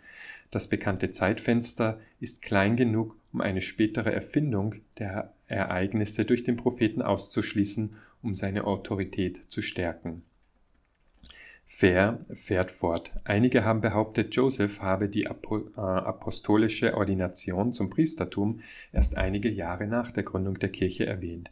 Im Gegensatz zu dieser Behauptung, Behauptung gibt es eindeutige Hinweise darauf, dass Joseph Smith gesagt hat, er habe Jesus Christus gesehen. Josephs Gespräche mit den Aposteln könnten ein Hinweis darauf sein, dass er die frühen Apostel Petrus, Jakobus und Johannes gesehen und mit ihnen gesprochen hat und von ihnen zum Priestertum geweiht wurde. Nachdem er dieses Priestertum empfangen hatte, war Joseph Smith nun befähigt, Heiligen und and Heil Heilungen und andere Wunder zu vollbringen. Ende von Fair. Auch hier gibt Fair keine weiteren Quellen an, denn Joseph Smith hat nie die Schlussfolgerung gezogen, die Fair zieht. Und dann versucht Fair, die erste Vision mit der Wiederherstellung des Priestertums in einen Topf zu werfen, um zu beweisen, dass Joseph Smith mit Petrus, Jakobus und Johannes gesprochen hat, haben könnte. Aber dann stellt sich die Frage, warum sie nie in den frühen Formen der Offenbarung erwähnt wurde. Zurück zur Antwort von Fair. Joseph erfuhr 1823 von Moroni, dass, wenn die goldenen Platten übersetzt sind, der Herr einigen das heilige Priestertum geben wird und sie werden anfangen, dieses Evangelium zu verkünden und mit Wasser zu taufen, und danach werden sie die Macht haben, den Heiligen Geist durch Handauflegen zu geben. Die Fußnote von Fair führt zu einem Brief, der von Oliver Cowdery im Jahr 1835 geschrieben wurde, was die Idee, dass die Offenbarung rückdatiert wurde, nur noch verstärkt. Mit anderen Worten, sie versuchen zu zeigen, dass das Problem der Rückdatierung der Offenbarung kein Problem ist, indem sie eine Nachrüstung der Offenbarung anführen. Sie wissen, dass dies ein Problem ist, aber sie verlassen sich darauf, dass man nicht unter die Oberfläche schaut und den Fußnoten nachgeht. Also, sie versuchen die Kritik an sich, die angebracht wird, dass es ja Nachdatierungen sind, mit dem auszuhebeln, indem sie sagen, ja, aber in den Nachdatierungen steht ja, dass das so geschehen ist. Die Frage, auf welche Weise wurde das melchisedekische Priestertum wiederhergestellt, antwortet Fair. 1. April bis Juni 1829. Das Buch Mormon enthält Informationen über das hohe Priestertum nach der Ordnung Melchisedeks in den Versen Mosia 1817, Alma 420 und 5.3, 3. Nephi 1125 und 3. Nephi 12.1. Und hier zeigt Fair, wie ehrlich sie es meinen in ihren Aufsätzen. Denn Sie zitieren fünf Verse, die beweisen sollen, dass das Buch Mormon, und jetzt zitiere ich fair, das hohe Priestertum nach der Ordnung Melchisedeks diskutiert. Und lesen wir uns doch mal diese fünf Verse an, äh, durch und schauen uns an, welches Wort in keinem von ihnen vorkommt. Mosia 18, Vers 17 spricht von der Vollmacht Gottes zur Taufe, keine Erwähnung eines melchisedekischen Priestertums. Alma 4,20, keine Erwähnung eines melchisedekischen Priestertums. Alma 5,3, keine Erwähnung eines melchisedekischen Priestertums. 3. Nephi 11,25, keine Erwähnung eines melchisedekischen Priestertums. Nur die Vollmacht Gottes wird zur Taufe erwähnt. Und 3. Nephi 12,1 spricht von Macht gegeben zu taufen. Und das Argument von Fair kann nur als wissentliche Täuschung interpretiert werden. Keine Rede von melchisedekischem Priestertum. Man versucht mit Versen den Anschein zu erwecken, es gebe eine solide Grundlage, wenn jedoch diese Grundlage nicht hält, was Fair verspricht. Im Gegenteil, heute ist es in der Kirche so, dass die Vollmacht zu taufen jeder Priester im aaronischen Priestertum hat. Ja, zweitens, ähm, wo kommen wir noch hin? Offenbar hatten Joseph Smith und Oliver Cowdery im April 1829 während der Übersetzung des Buches Mormon einen Streit darüber, was mit dem Apostel Johannes geschehen war, denn äh, den sie durch Offenbarung dann schlichten wollten. Das ist jetzt in äh, Lehr und Bündnisse 7 enthalten. Es hat nichts mit dem Priestertum zu tun. Es bleibt also völlig unklar, warum Fair dies als Beweis dafür anführt, dass die Wiederherstellung des Priestertums nicht nachdatiert wurde. Es scheint jedoch Strategie zu sein, möglichst viel Text zu erzeugen, um es dem Anschein zu geben, es gebe begründete und eine Vielzahl von Argumenten, die sich aber bei genauerem Hinsehen in Luft auflösen. Was führt Fair weiter an? Und zwar im August 1830 sprach der Herr zum Propheten Joseph Smith von Petrus und Jakobus und Johannes, die ich zu euch gesandt habe, durch die ich euch ordiniert und bestätigt habe, Apostel und besondere Zeugen meines Namens zu sein und die Schlüssel eures Dienstes und derselben Dinge zu tragen, die ich ihnen offenbart habe. Das ist nachzulesen in Lehr und Bündnis 27, 12. Und auch bei diesem Zitat handelt es sich um eine angebliche Offenbarung, die 1835 geändert wurde um den Zusatz Petrus, Jakobus und Johannes einzufügen. Nur wird man darauf nie hingewiesen, dass die Originalversion Petrus, Jakobus und Johannes nicht beinhaltet. Wir lesen nur in leeren Bündnisse, dass diese Offenbarung 1830 gegeben wurde. Fair versucht also das Material, was im Zentrum der Kritik steht, als Gegenbeweis selbst heranzuziehen, was völlig absurd ist. Weiters meint Fair, im April 1830 und an Oliver Cowdery, der auch von Gott berufen wurde, ein Apostel Jesu Christi, um der zweiteste, älteste, zweite Älteste dieser Kirche zu sein und unter seiner Hand ordiniert wurde in Lehr und Bündnisse 20. Auch dieses Kapitel wurde im Nachhinein stark verändert und das ist der Punkt, auf den ich hinaus will, den Fair jetzt für uns macht. Die Originaloffenbarungen mit Anmerkungen und späteren Ergänzungen sind sowohl in handschriftlicher als auch gedruckter Version heute nachforschbar. Es erfordert Mühe, aber diese Änderungen sind dokumentiert. Und hier übertritt Fair die Linie von einer dehnbaren Interpretation bzw. ausgedehnten Argumentationslinie hinüber in den Bereich der bewussten Täuschung aus meiner Sicht. Weiters versucht Fair auch so zu argumentieren, mit einer Aussage von Elder Parley P. Pratt, Joseph und Oliver Cowdery suchten nach dieser höheren Autorität und der Herr gab sie ihnen, bevor diese Kirche entstand, indem er ihnen Petrus, Jakobus und Johannes sandte, wozu? Um ihnen das Apostelamt zu verleihen. Dieses Zitat stammt aus dem Jahr 1870, also lange nach der Änderung der Geschichte und ist in keiner Weise ein Beweis dafür, dass es sich so zugetragen hat, wie behauptet, wenn überhaupt dann ein Beweis dafür, was die Kirche nach der Änderung der Geschichte gelehrt hat. Hiram Page, ein weiters von, von Fair, Hiram Page, ein Schwiegersohn von Peter Whitmer äh, Senior und einer, der am Tag der Gründung der Kirche am 6. April 1830 anwesend war, bestätigt später, dass Petrus, Jakobus und Johannes gekommen waren und das heilige Priestertum vor dem 6. April 1830 verliehen hatten. Hier die Antwort dazu. Aus meiner Sicht dieses aus dem Jahr 1848, 13 Jahre nachdem Joseph Smith die Priestertumsoffenbarung geändert und Petrus, Jakobus und Johannes hinzugefügt hatte. Außerdem war Hiram Page nicht bei dem Ereignis anwesend, was bedeutet, dass seine Erinnerung auf den Aufzeichnungen der Kirche beruht, die zu diesem Zeitpunkt fest in den späteren Versionen der Geschichte enthalten waren. Weiter sagt Fair als versuchter Beweis, warum es keine Rückdatierung gab, eine Aussage von Brigham Young. Ich weiß, dass Joseph sein Apostelamt von Petrus, Jakobus und Johannes erhalten hat, bevor eine Offenbarung zu diesem Thema gedruckt wurde, und er hatte nie das Recht, eine Kirche zu gründen, bevor er ein Apostel war. Vergleichen wir das Buch der Gebote, das es bis 1835 gab, mit Lehre und Bündnisse ab 1835, um zu sehen, wie umfangreich die Änderungen waren und wie sehr die Geschichte äh, verändert wurde.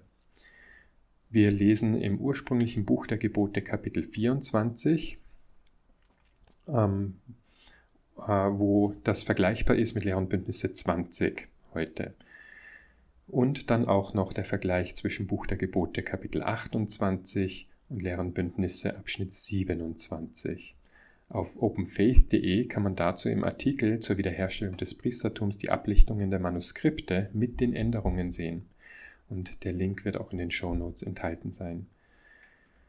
Ja, äh, dort wird also ganz klar dargelegt, dass man sieht, wann die Änderung vorgenommen wurde und dass diese, dieses Wissen, dass das so geschehen ist, allein auf diesen Aufzeichnungen beruht, es aber keine zeitgenössische ähm, Information gibt oder Aufzeichnungen, die das Ereignis vor 1834 jemals erwähnen oder vor 1835. Äh, vielmehr erkennt man, dass in den Aufzeichnungen bis 1834 nicht einmal konkret die Vorstellung bestand, wie denn diese zwei unterschiedlichen Priestertümer auszusehen haben und was sie beinhalten würden. Ja, wir fahren fort mit einer Aussage aus dem äh, CES-Letter, also die kritische Frage lautet, obwohl heute gelehrt wird, dass das Priestertum 1829 wiederhergestellt wurde, haben Joseph und Oliver dies erst 1834 behauptet. Warum dauerte es fünf Jahre, bis Joseph oder Oliver den Mitgliedern der Kirche vom Priestertum erzählten? Eine durchaus berechtigte Frage. Die Antwort von Fair dazu lautet Zunächst ist festzustellen, dass viele Kritiker Verse im Buch Mormon ignorieren, die sich ausdrücklich auf das hohe Priestertum des Melchisedek beziehen, wie zum Beispiel Alma 13, Vers 18. Alma war auf das hohe Priestertum der heiligen Ordnung Gottes beschränkt. Äh, es ist daher unwahrscheinlich, dass diese Berichte eine reine Erfindung sind, da wir wissen, dass diese Verse und Verse in Mosia Joseph und Oliver dazu veranlassten, sich nach der richtigen Art der Taufe unter dieser Autorität zu erkundigen. Dies ist eine wichtige Annahme, die hier gemacht wird. Wir wissen nicht, wann Oliver das erste Mal jemanden gegenüber die Wiederherstellung des Priestertums erwähnte. Wir wissen nur, wann er es zum ersten Mal in Druck gab. Aber bedenken Sie dies, wenn Oliver einen Betrug seitens Joseph Smith vertuschte, als er davon sprach, das aaronische und das melchisedekische Priestertum zu empfangen, warum hat er dann den Betrug nicht aufgedeckt, nachdem er mit Joseph Smith in Uneinigkeit geraten war und aus der Kirche exkommuniziert worden war? Warum hat Oliver eigentlich weiterhin darauf bestanden, dass die Ereignisse im Zusammenhang mit der Wiederherstellung des Priestertums tatsächlich stattgefunden haben? Das ist einmal die Frage und die Gegenfrage von Fair. Es gibt jetzt viele Gründe dafür, dass die Zeugen ihr Zeugnis nicht verleugnet haben, nachdem sie die Kirche verlassen hatten. Und viele, die die Kirche verließen, taten dies aus anderen Gründen als dem Buch Mormon oder die Wiederherstellung des Priestertums. Im Fall von Oliver Cowdery verließ er die Kirche, weil er Joseph Smith dabei erwischte, wie er über, wie man sagt, eine böse, schmutzige Affäre, wie Oliver Cowdery sagt, mit der Teenagerin Fanny Alger hatte, noch bevor Joseph Smith die Idee der Siegelungsschlüssel entwickelt hatte. Wir werden nicht auf die Gründe eingehen, warum Oliver die Kirche nach seinem Zerwürfnis mit Joseph Smith nicht entlarvte, aber ich glaube, es reicht, wenn wir darauf hinweisen, dass seine Verwicklung mit der Kirche ihn für den Rest seines Lebens verfolgte. Wenn er zugeben würde, dass die Kirche eine Lüge war, würde er damit zugeben, dass er die Menschen vorsätzlich in, die, in eine Lüge geführt hat, was seinem Ruf und dem seiner Familie irreparablen Schaden zugefügt hätte. Noch wichtiger ist, dass die Erwähnung von Melchisedek aus dem Neuen Testament in Hebräer 7 stammt und nicht aus dem Buch Mormon. In Hebräer 7 steht, denn dieser Melchisedek, der König von Salem, Priester des höchsten Gottes, der Abraham begegnete, als er von der Schlachtung der Könige zurückkehrte und ihn segnete, denn er bezeugt, du bist ein Priester in Ewigkeit nach der Ordnung Melchisedeks. Und sie waren wirklich viele Priester, weil sie durch den Tod nicht fortbestehen konnten. Dieser aber, weil er in Ewigkeit fortbesteht, hat einen, ein unveränderliches Priestertum. Dann mehr aus der Antwort von Fair dazu. Viele ignorieren, dass Joseph Smith im Bericht über die erste Vision von 1832 das heilige Priestertum erwähnt und dass sie ihren Standpunkt abschwächen, indem diese, sie diese Tatsache ignorieren. Dies ist nach der Ältestenversammlung von 1831, auf der das Priestertum zum ersten Mal verliehen wurde. Auch hier werden weder Aaron noch Melchisedek erwähnt, noch wird eine Heimsuchung durch Johannes den Täufer erwähnt und es wird immer noch ein allgemeiner Begriff von Engeln verwendet. Darüber hinaus gibt es viele, die glauben, dass der Bericht über die erste Vision von 1832 erst später geschrieben wurde. Er ist undatiert und wurde von Joseph Fielding Smith aus dem Originalbuch herausgeschnitten, so dass der genaue Zeitrahmen unbekannt ist. Noch wichtiger ist die Frage, warum diese Geschichte noch Jahre nach der Gründung der Kirche allgemein gehalten ist. Warum wird sie erst im Laufe der Zeit immer konkreter und immer großartiger? Wie konnte Joseph Smith vergessen, dass Gott ihn besuchte oder dass Johannes der Täufer da war, um ihm das aaronische Priestertum zu verleihen? Im Gegensatz wird dazu äh, wird davon ausgegangen, dass es das Priestertum gibt. Eines. Das war zu dem Zeitpunkt gegeben. Also es gibt nur eines. Ja, Fair behauptet, das Priesteramt wurde bereits vor 1834 in den Zeitungen erwähnt. Wir schauen, was, was es dazu äh, zu finden gibt, nämlich äh, aus dem Painesville Telegraph vom 7. Dezember 1830. Da wird geschrieben, Mr. Oliver Cowdery hat seinen Auftrag direkt vom Gott des Himmels und er hat Beglaubigungsschreiben geschrieben und unterschrieben von der Hand Jesu Christi, mit dem er persönlich gesprochen hat, und als solcher behauptet besagter Cowdery, dass er und seine Mitarbeiter die einzigen Personen auf Erden sind, die qualifiziert sind, in seinem Namen zu predigen. Mit dieser Vollmacht verkünden sie der Welt, dass alle, die ihren Zeugnis nicht glauben und sich von ihnen zur Vergebung der Sünden taufen lassen, für immer unglücklich sein müssen. Auch hier wird das Priestertum nicht erwähnt. Und es werden auch keine Einzelheiten über die Ordination mit dem aaronischen oder melchisedekischen Priestertum genannt. In diesem Zitat geht es um die Vollmacht zu taufen und eine neue Kirche zu gründen, aber Fair versucht dies auf unredliche Weise mit dem Priestertum zu verbinden. Mit anderen Worten, Fair nimmt den allgemeinen Begriff der Vollmacht, den wir alle heute mit dem Priestertum verbinden, und führt ihn in dieses Zitat zurück, obwohl Cowdery nie etwas davon erwähnt. Im Painesville Telegraph vom 16. November 1830 steht geschrieben, vor etwa zwei Wochen kamen einige Personen mit dem Buch hierher, von denen einer behauptet, Engel gesehen und bei der Übersetzung der Platten geholfen zu haben. Er verkündet den Untergang der Welt innerhalb weniger Jahre und behauptet, dass die Ordnungen des Evangeliums seit den Tagen der Apostel nicht mehr regelmäßig ausgeübt wurden, bis der besagte Smith und er selbst mit dem Werk begannen. Der Name der Person, die hier behauptet, eine göttliche Mission zu haben und Engel gesehen und mit ihnen gesprochen zu haben, ist Cowdrey. Ende des Beitrags im Painesville Telegraph. Die Engelsgeschichte, auf die hier Bezug genommen wird, war der Teil der Unterstützung der Platten. Auch hier wird das Priestertum nicht speziell erwähnt und Fair benutzt dies, um die Themen zu vermischen. Niemand bestreitet, dass Joseph Smith allgemein erwähnt hat, dass er Engel gesehen hat. Aber ich sage, dass die Geschichte über die Wiederherstellung des Priestertums lange nach den Ereignissen, die angeblich stattgefunden haben, entwickelt wurde. Zudem, wenn Fair diesen Zeitungsausschnitt als Beweis hernimmt, müssen wir auch darüber diskutieren, warum der Untergang der Welt innerhalb weniger Jahre nicht eingetreten ist. Weiters äh, der Palmyra Reflector schreibt am 14. Februar 1831, Sie verkündeten dann, dass es seit 1500 Jahren keine Religion in der Welt gegeben habe, dass niemand in dieser Zeit befugt gewesen sei, zu predigen und so weiter, dass Joe Smith jetzt einen Auftrag von Gott zu diesem Zweck erhalten habe. Smith, so behaupten sie, habe Gott häufig und persönlich gesehen. Cowdery und seine Freunde hätten häufig Gespräche mit Engeln geführt. Auch hier kein Hinweis auf das Priestertum und kein Hinweis auf Engel, die so wichtig sind wie Johannes der Täufer oder Petrus, Jakobus und Johannes. Fair fährt fort, allgemeine Beschreibungen zu verwenden, die sie auf jedes beliebige Problem anwenden, das sie lösen müssen. Das heißt, sie nehmen willkürliche Aussagen und Niederschriften und versuchen da etwas hinein zu interpretieren, um zu sagen, schaut, es hat auch früher, vor 1834, schon die Behauptung gegeben, dass es da um das Priestertum ging äh, oder um Petrus, Jakobus und Johannes. Und wie wir gerade gesehen haben, ist das aus dem Datenmaterial, das Fair hier selbst anführt als Beweis, eigentlich nicht interpretierbar. Reverend Richmond Taggart, an Reverend Jonathan Goings aus Cleveland, Ohio, 2. März 1833. Auch das wird von Fair als Beweis genommen, dass die Geschichte nicht später konstruiert wurde.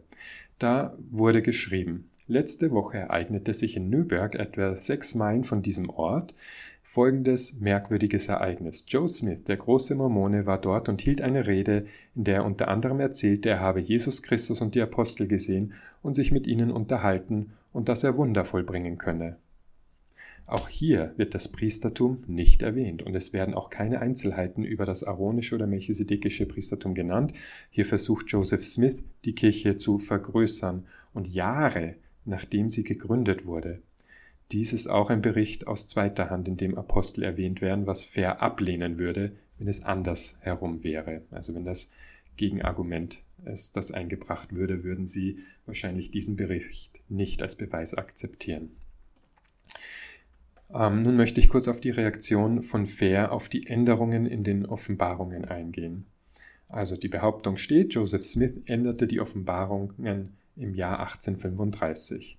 Die Zusammenfassung, zu der Fair kommt, ist, dass das Ergebnis der Faktenprüfung, diese Behauptung basiert auf korrekten Informationen. Der Autor, also das wäre jetzt Jeremy Runnels vom CES Letter, der Autor vermittelt Wissen über eine bestimmte Tatsache, ein Thema oder ein Ereignis. Fair führt dann einige Zitate an, um zu versuchen, die Änderungen an den angeblichen Offenbarungen Gottes durch Joseph Smith herunterzuspielen. Das heißt, sie können es nicht abstreiten, und geben zu, dass jemand, der sich tatsächlich mit der Materie beschäftigt, erkennt äh, und dass das richtig ist, dass diese Offenbarungen geändert wurden. Und sie versuchen es dann eben mit folgenden Zitaten herunterzuspielen. Richard Lloyd Anderson schrieb, schrieb ähm, dass ja, schrieb, Mitglieder der ersten Präsidentschaft wurden beauftragt, die Punkte der Lehre der Kirche aus den Standardwerken zusammenzustellen, einschließlich der Offenbarungen die der Kirche bis zu diesem Datum gegeben wurden oder gegeben werden, bis eine solche Anordnung getroffen wird. Das ist aus dem Protokoll des Hohen Rates von Kirtland am 24. September 1834 und auch zitiert in der Kirchengeschichte äh, Band 2. Dieser Beschluss könnte, so jetzt fair, auf die Korrektur des früheren Wortlauts durch Offenbarung hindeuten. Das revidierte Lehr- und Bündnisse wurde im August 1835 mit einem Vorwort vom 17. Februar 1835 herausgegeben, das vom Propheten, von Oliver Cowdery, Sidney Rigdon und Frederick G. Williams, ähm, dem Revisionsausschuss, unterzeichnet war. Das impliziert, dass die Änderungen eher dem Wortlaut, den Wortlaut betreffen, als den Inhalt oder die Bedeutung. Das ist eine grobe Falschdarstellung der Geschehnisse und ein absichtlicher Versuch, die Änderungen herunterzuspielen, die Joseph Smith dann vorgenommen hat, um die Erzählung über die Wiederherstellung des Priestertums nachzubessern. Wie zuvor dargelegt und auch nachweisbar ging es nicht um Wortlaut, sondern wesentliche Änderungen in Inhalt und Bedeutung. Elder Marlin K. Jensen hat im Jahr 2009 Folgendes gesagt. In einigen wenigen Fällen wurden substanziellere Änderungen vorgenommen, als die Offenbarungen für Lehre und Bündnisse von 1835 aktualisiert wurden. Zum Beispiel wurde Abschnitt 20 ursprünglich 1830 empfangen, bevor Joseph Smith ein Großteil der Führungsstruktur der Kirche, wie wir sie heute kennen, offenbart wurde. Bis 1835 hatte Joseph durch Offenbarung viele Ämter und Kollegien eingerichtet. Um diese neu offenbarte kirchliche Ordnung einzubeziehen wurden in Abschnitt 20 mehrere Textänderungen und Ergänzungen vorgenommen. Unsere heutigen Verse 65 bis 67 über die Ordination von Männern in Priestertumsämter zum Beispiel wurde nach der Veröffentlichung von 1833 offenbart und dann in der Veröffentlichung von 1835 hinzugefügt Joseph Smith überprüfte viele der redaktionellen Änderungen seiner Mitarbeiter und nahm eigenhändig geringfügige Änderungen vor, bevor 1833 ein Buch der Gebote veröffentlicht wurde. Unmittelbar vor der Veröffentlichung von Lehre und Bündnisse im Jahr 1835 nahm er weitere Änderungen vor, darunter das Hinzufügen von Nachnamen zu Personen, die in den Offenbarungen erwähnt wurden. Irgendwann um 1834-35 wurde das Offenbarungsbuch 2 in Kirtland, Ohio für die Vorbereitung der Lehre und Bündnisse von 1835 verwendet, und bis auf acht Einträge im Manuskriptbuch wurden alle in diesem Band von 1835 veröffentlicht. Im Gegensatz dazu wurden nur drei der in das Buch kopierten Offenbarungen im Buch der Gebote veröffentlicht. Zwei der Offenbarungen aus dem Manuskriptbuch wurden erstmals 1844 in Lehr und Bündnisse veröffentlicht. Auch hier wird wieder unterstellt, die Änderungen seien geringfügig oder grammatikalisch, was nicht stimmt.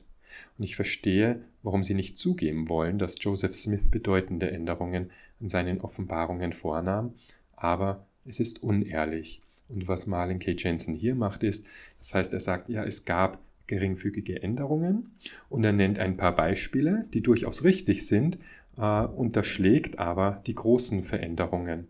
Aber man ist geneigt, das zu glauben, was er sagt. Das ist okay. Also er gibt uns Beispiele, wie das war und offenbar waren die anderen auch eher von ähnlicher Form und Ausprägung, diese Änderungen. Was aber definitiv nicht der Fall ist, weil es sehr wesentliche Änderungen sind, die mit der allgemeinen Geschichte dann einfach nicht mehr zusammenpassen. Ja, äh, Oliver Cowdery hat gesagt, zu den Offenbarungen sagen wir nur, dass wir nicht wenig überrascht waren, dass der vorherige Druck so sehr vom Original abwich. Wir hatten sie sorgfältig verglichen mit Hilfe von Personen, deren bekannte Integrität und Fähigkeiten unüberprüfbar sind. Mit dieser Aussage werfen wir denen, die mit der Verantwortung für die Veröffentlichung in Missouri betraut waren, keinen Vorwurf, da unsere eigene Arbeit in diesen wichtigsten, wichtigen Dienst an der Kirche einbezogen war und es unser unablässiges Bestreben war, dass sie mit der uns zur Verfügung gestellten Kopie übereinstimmen. Wir glauben, dass sie jetzt richtig sind, wenn auch nicht in jedem Wort, so doch zumindest im Prinzip. Für das besondere Wohl der Kirche haben wir auch ein paar Dinge aus anderen Offenbarungen hinzugefügt. Auch dies deutet darauf hin, dass die Änderungen geringfügig oder grammatikalisch sind, was in vielen Fällen eindeutig nicht der Fall ist und ganz sicher nicht bei der Wiederherstellung des Priestertums. Und wie gesagt, in den Shownotes ist auch der Link angegeben, wo man dann auch zu den Ablichtungen kommt, wo man sieht, wie gravierend diese Änderungen waren. Der Rest des Fair-Dokuments enthält weitere Zitate über Änderungen der Offenbarung, von denen Viele besagen, dass sie von Propheten vorgenommen werden können und die meisten waren Grammatik wären grammatikalisch und unbedeutend. Sie behaupten auch, dass Whitmers Zitat aus dem Zusammenhang gerissen ist und legen das vollständige Zitat vor, das ich im Folgenden wiedergebe, und die von den Kritikern üblicherweise zitierten Worte werde ich hervorheben.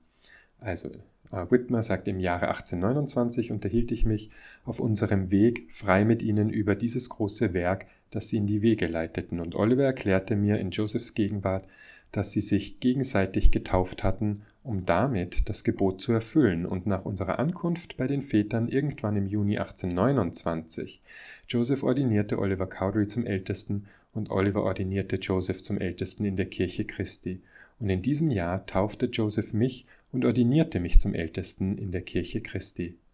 In diesem Jahr wurde auch die Übersetzung des Buches Mormon vollendet und wir predigten, tauften und ordinierten einige als Älteste und am 6. April 1830 kamen sechs Älteste zusammen mit etwa 50 oder 60, soweit ich mich erinnere, Mitgliedern zusammen, um eine Organisation zu gründen. Und jetzt die Hervorhebung. Ich habe nie Engel, nie gehört, dass ein Engel Joseph und Oliver zum aaronischen Priestertum ordiniert hat, bis zum Jahr 1834, 35 oder 36 in Ohio, wobei meine Informationen von Joseph und Oliver in dieser Angelegenheit so sind, wie ich es gesagt habe, und dass ich ihnen dies durch Offenbarung durch Joseph äh, befohlen wurde. Wieder die Hervorhebung. Ich glaube nicht, dass Johannes der Täufer Joseph und Oliver jemals ordiniert hat, wie einige behaupten und glauben.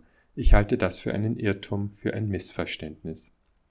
Und ich bin mir jetzt nicht sicher, inwiefern dies der Wiederherstellung des Priestertums hilft, obwohl Fair dann Wörterbuchdefinitionen von ordiniert verwendet, um zu versuchen, den Punkt zu machen, dass sie immer noch das Priestertum initiiert haben, auch wenn Whitmer behauptet, dass die Geschichte nicht stimmt. Und wir sehen auch, dass das in keiner Weise aus dem Zusammenhang gerissen ist. Also noch einmal, diese Apologetik kann die Probleme mit der Wiederherstellung des Priestertums nicht lösen und viele davon sind meiner Meinung nach schlichtweg unehrlich, wenn man sich die obigen Antworten von Fair anhört, ansieht. Späte Quellen zu verwenden, um zu beweisen, dass die Wiederherstellung des Priestertums so stattgefunden hat, wie es erzählt wurde, funktioniert historisch nicht, und vage Hinweise auf Engel tragen in keiner Weise dazu bei, die Glaubwürdigkeit von Joseph Smith zu stärken. Eine letzte apologetische Antwort, die ich hier hervorheben möchte, stammt von Richard Bushman, der in Rough Stone Rolling folgendes über Joseph Smith schrieb, der Offenbarungen von Gott nach seinem Gutdünken veränderte. Er überarbeitete seine eigenen Offenbarungen, fügte neues Material hinzu, fügte eine an die andere an und änderte den Wortlaut, wie er es für richtig hielt. Er fühlte sich befugt, die Offenbarungen zu erweitern, wenn sich sein Verständnis erweiterte. Zitat Ende von Bushman.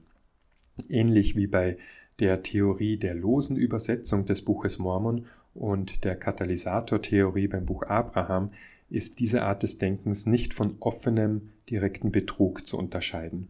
Wenn man so vorgeht, wo kann ich erkennen, ob das Betrug ist oder ob jemand sagt, das ist aber tatsächlich so, äh, hat stattgefunden. Diese Art von Idee ist eine, die den Gläubigen Trost spendet, weil sie wirklich eine allumfassende Antwort ist, aber sie beantwortet nicht das zugrunde liegende Problem. In diesem Fall änderte Joseph Smith nicht nur ein paar Worte in der Wiederherstellung des Priestertums, sondern fügt wichtige Personen aus der Bibel hinzu, um ihr mehr Glaubwürdigkeit zu verleihen. Damit Bushmans Theorie hier passt, müssen wir glauben, dass Joseph Smith nicht wusste, mit wem er sprach und von wem er das Priestertum empfing, was in der Realität keinen Sinn macht und Sinn ergibt, weil später wusste er es dann plötzlich. Auch dies ist eine Pauschaltheorie, mit der versucht wird, das Problem, dass Joseph Smith Änderungen vorgenommen hat, herunterzuspielen. Aber es ist ein apologetisches Argument, das man nicht vorbringen würde, wenn es um, eine anderen, um einen anderen religiösen Führer, Politiker oder eine andere Religion, äh, Organisation gehen würde, der man eben nicht angehört. Da würde man solche Argumente auf keinen Fall durchwinken und als gültig betrachten. Ja, kommen wir zum Fazit. Ähnlich wie die erste Vision ist jetzt diese Übersicht äh, wichtig, um zu verstehen, wie Joseph Smith seine Theologie schuf und sie bei der Gründung der Kirche weiterentwickelte. Während Fair argumentieren möchte, dass es sich um ein Argument des Schweigens handelt, weil wir unmöglich wissen können, was Joseph Smith anderen erzählt hat, haben wir tatsächlich eine Menge solider Beweise, die zeigen, dass sich nicht nur die Geschichte entwickelt hat, sondern auch die Idee des Priestertums in der Kirche selbst sich entwickelt hat. Wir können zeigen, dass Joseph Smith selbst erst 1831 zum hohen Priestertum ordiniert wurde und dass die Bezeichnung melchisedekisches Priestertum erst Jahre später verwendet wurde. Es gibt keinen Grund, warum Joseph Smith 1831 zum hohen Priestertum geweiht werden sollte, wenn er zwei Jahre zuvor wirklich zum melchisedekischen Priestertum geweiht wurde. Außerdem können wir selbst die Offenbarungen im Buch der Gebote lesen und sie mit den geänderten Offenbarungen in Lehre und Bündnisse vergleichen, um zu erfahren, was Joseph Smith äh, anderen lehrte. Um es klar zu sagen, dies sind jetzt keine Argumente aus dem Schweigen, wie Fair bei diesem Problem behaupten will, und ich denke, dies ist ein hervorragendes Beispiel für die Ungereimtheiten und die Täuschungsmanöver der Apologetik. Wie wir in diesen Übersichten auch immer wieder hervorgehoben haben, springen die Apologeten je nach Problem mit ihren Argumenten umher. Aber sobald man etwas tiefer gräbt, wird klar, dass die apologetischen Lösungen keine Lösungen sind, sondern Versuche, den Fokus zu verändern. Wie wir auch schon bei den Goldplatten äh, gesehen haben, muss man, um zu glauben, dass die Wiederherstellung des Priestertums so stattgefunden hat, wie die Kirche heute lehrt, glauben, dass Joseph Smith und Oliver Cowdery von Johannes dem Täufer und dann von Petrus, Jakobus und Johannes besucht wurden. Dann muss man glauben, dass sie beschlossen haben, niemanden davon zu erzählen und dann aus unbekannten Gründen zugelassen haben, dass sich das Priestertum innerhalb der Kirche nach diesem Ereignis entwickelt hat. Dann muss man glauben, dass sie entweder beschlossen dass es sich lohnte, es zu erzählen, oder dass sie, wie Richard Bushman glaubt, zu einem neuen Verständnis dessen kamen, was sie an jenem Tag sahen und erlebt hätten. Wenn wir eine andere religiöse, politische oder gesellschaftliche Führungspersönlichkeit recherchieren würden, die solche Behauptungen aufstellt und dabei eine überwältigende Anzahl von Widersprüchen zu der Geschichte vorbringt, würden wir ihnen dann denselben Vertrauensvorschuss gewähren? Während die Kirche von uns erwartet, ein geistliches Zeugnis des Ereignisses zu suchen, sind diese Probleme aber faktisch und nachweisbar, die hier auftreten. Diese Episoden von LDS Discussions passen zusammen wie ein Puzzle. Es ist zwar ein Problem, dass Joseph Smith die Geschichte der Wiederherstellung des Priestertums erheblich verändert hat, aber das größere Problem ist, dass dies ein Muster für Joseph Smith ist. In unserem letzten Überblick haben wir aufgezeigt, wie Joseph Smith die erste Vision verändert hat und in unseren Übersichten über das Buch Mormon haben wir gesehen, wie Joseph Smith bereit war, Ideen aus seinem Umfeld zu verwenden, um den Text zu erstellen und seine Fingerabdrücke überall im Buch Mormon hinterlässt. Mit der Wiederherstellung des Priestertums können wir aufzeigen, dass Joseph Smith ein Konzept mehrerer Priestertümer einführte, indem er die Priestertumstitel Aaron und Melchisedek verwendete, so wie es die Campbelliten Jahre vor Joseph Smith taten. Noch wichtiger ist, dass Sidney Rigdon aus der äh, Campbellitenbewegung zu Joseph Smith kam und kurz nach seiner Ankunft hatte die Entwicklung des Priestertums dann begonnen. Ein weiterer, oft übersehener Aspekt der Wiederherstellung des Priestertums ist, dass wir nachweisen können, dass Oliver Cowdery mehr als bereit war, zu beschönigen, zu lügen oder, wie auch immer man es nennen will, um der Autorität von Joseph Smith und damit auch seiner eigenen zu helfen. Oliver Cowdery war der Erste, der die Geschichte von Petrus, Jakobus und Johannes erfand, und er wurde prompt zum Zweiten in der Kirche befördert, was jetzt keine Kleinigkeit ist. Wir können zwar nicht alles wissen, wie Fair und andere Apologeten bei der Erwiderung auf diese Probleme zu sagen pflegen, aber wir können das, was wir wissen, durchaus nutzen, um die Gültigkeit der Wahrheitsansprüche der Kirche zu beurteilen. Das Studium der Kirchengeschichte ist wie der Versuch, ein riesiges Puzzle zu lösen. Wenn man das heutige Narrativ für bare Münze nimmt, erhält man Puzzleteile, die nicht zusammenpassen. Schaut man in die Historie, ergibt sich plötzlich ein Bild, in dem alle Teile zusammenpassen. Es stimmt aber nicht mit dem Bild des gewünschten und heute gelehrten Narrativ überein. Vielmehr ist es ein Bild, in dem klar zu sehen ist, dass Joseph Smith bereit ist, vieles zu behaupten und auch im Nachhinein zu ändern, um seine Position zu stärken. So, ich danke, dass du so lange durchgehalten hast. Das war heute eine lange Episode und ich freue mich dann auf unseren nächsten Teil.